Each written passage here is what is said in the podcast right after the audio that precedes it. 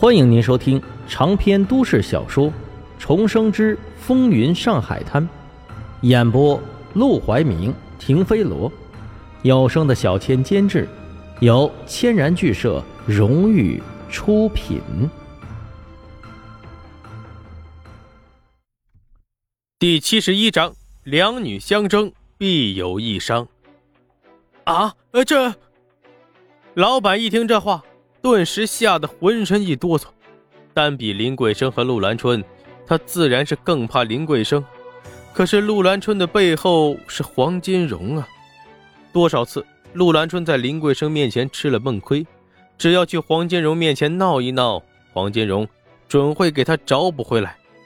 他跟着黄金荣也很多年了，怎么会看不出来黄金荣对这位陆小姐很不一样？所以。他也不敢招惹陆兰春。林桂生见老板竟然站在那一动不动，脸色更难看了。老张，你没听到我的话吗？老板浑身的汗浸湿了衣服，只能求助似的看向了黄金荣。黄金荣也知道事情到了这个份上，他不站出来是不行了。桂生，两件衣服而已。跟个小姑娘计较什么？这话便是要向着陆兰春的意思了。林桂生不怒反笑：“我也不想跟他计较，所以我才让他把衣服留下。否则，以我的脾气，要是哪天看到他敢穿着我的衣服招摇过市，说不准一生气会让人当街扒下来。荣哥，你难道还不清楚我的手段吗？”一看到他这副笑吟吟的模样，黄金荣就知道林桂生今天不打算善了了。他的脾气，他自然是了解的。他越是不动声色，越是面带微笑，就越是代表着他已经气到了极点。他忍不住叹了口气，又转头瞪向陆兰春：“听到没有？还不快把衣服放下！”凭什么？陆兰春抱着旗袍，分毫不让。干娘不想穿跟我一样的衣服，那很简单呀，她把那两件衣服扔了不就行了？正好我也不想穿跟别人一样的衣服。如果眼神能杀死人，陆兰春已经被林桂生杀死一百次了。他缓缓向前走了两步，上下打量了一遍陆兰春。陆小姐，你好大的口气呀！你不想穿跟我一样的衣服，就让我把衣服扔了。你知不知道，在整个大上海，敢跟我这样说话的人，都是什么下场？陆兰春当然知道，就像之前黄金荣跟他说过，林桂生是比黄金荣还可怕的流氓头子。黄金荣还是个外来户，而林桂生却是土生土长的上海人。他的父亲是上海市颇有势力的流氓，他十六岁那年。就加入了青帮十姐妹，开赌场、办妓院、买卖华工，甚至于连烟土生意，她也能分一杯羹。这样的女强人，根本不是她这个小戏子能抗衡的。可是为了自由，为了摆脱黄金荣，她只能硬着头皮上了。干爹，这衣服是你让人给我做的，现在干娘却不许我穿，你说怎么办？林桂生见他到了这个时候，还敢把黄金荣搬出来当靠山，嘴角边的笑更冷了。不过，他也转身看向了黄金荣，他倒是要看看黄金荣宠这个戏子到了什么地步。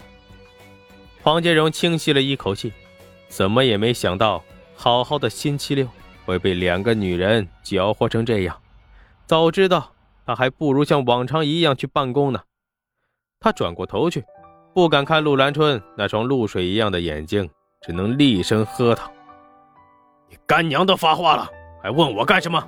你干娘的意思就是我的意思。”林桂生听到这话，脸色却丝毫没有缓和。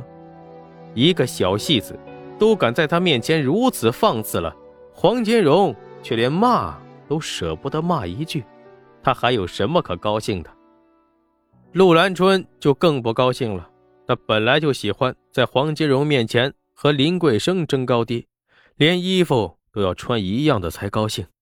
现在当着裁缝铺老板的面，当着黄金荣的面被比下去，当即鼻尖一酸，眼泪就滚了下来。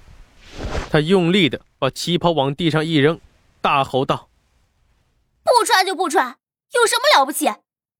反正我就是个下九流的小戏子，不配跟你们这些有钱人在一起。”说完，他哭着转身就跑。黄建荣听到他的哭声，心疼的嘴唇一颤，转过身去，下意识的就想追上去哄，却在这个时候，沈梦生推开了裁缝铺的门，急急忙忙的就往里走。他这么往里一走，陆兰春哭着往外一冲，俩人可不就撞到一块儿去了吗？哎呦！陆兰春的头发一侧别着发卡。这一撞，被发卡蹭了下头皮，疼得更厉害了。当下不管三七二十一，扬手就给了面前之人一记耳光。清脆的声音响起，陆兰春抬头就破口大骂：“没长眼睛啊！”沈梦生直接被打懵了，呆呆的看着陆兰春。陆兰春眼含泪光，面露凶色，发现自己打的人是沈梦生。也直接愣住了。他刚想问怎么是你，又想起来他和沈梦生的关系不能暴露，便眉头一拧，用力的推他一把：“滚开！”接着便冲出了裁缝铺。沈梦生摸着自己的脸，看了一眼裁缝铺里脸色难看的林桂生和黄金荣，顿时就明白了。昨晚他让陆兰春找机会和黄金荣大吵一架。吵架的内容最好和林桂生有关，没想到他动作这么快，今天就吵上了，而且还是当着林桂生的面吵的。荣叔，夫人。沈梦生刚要往里走，就看到地上扔了两件旗袍，他下意识地捡起来，抬手就要交给裁缝店老板，老板却压根不敢接。林桂生。冷冷的瞥了他一眼之后，转身进里屋换衣服去了。而黄金荣皱着眉头，心中的气也是不顺到了极点。你来干什么？荣叔，出事了。沈梦生顾不上陆兰春，急急忙忙的把荣邦的事说了一遍。但是他聪明的把自己的功劳全都转移到了黄振义的头上。如此做，看似他好像吃了亏，但他知道。以黄金荣的本事，事情的来龙去脉，迟早他会知道的清清楚楚。若是自己现在就吹嘘自己的功劳，不但会让黄金荣反感，觉得他沉不住气，黄振义也会认为他像马祥生一样，想踩着他往黄金荣的身边爬。现在他毕竟是个跑腿的小弟罢了，虽然有那么点小功劳，但也完全不够格。能让黄金荣高看他一眼，反而只要黄真义一个不高兴，他又得拍拍屁股滚回棚户去。所以现在凡事低调一点，谨慎一些，没什么坏处。陆连魁越来越不像话了。听完沈梦生的话，林桂生的声音从里间响了起来，他已经换回了自己的衣服，走出来看向黄金荣。他近来越来越放肆的挑衅我们，恐怕就是想试探我们的底线。荣哥，不能再纵着他们了。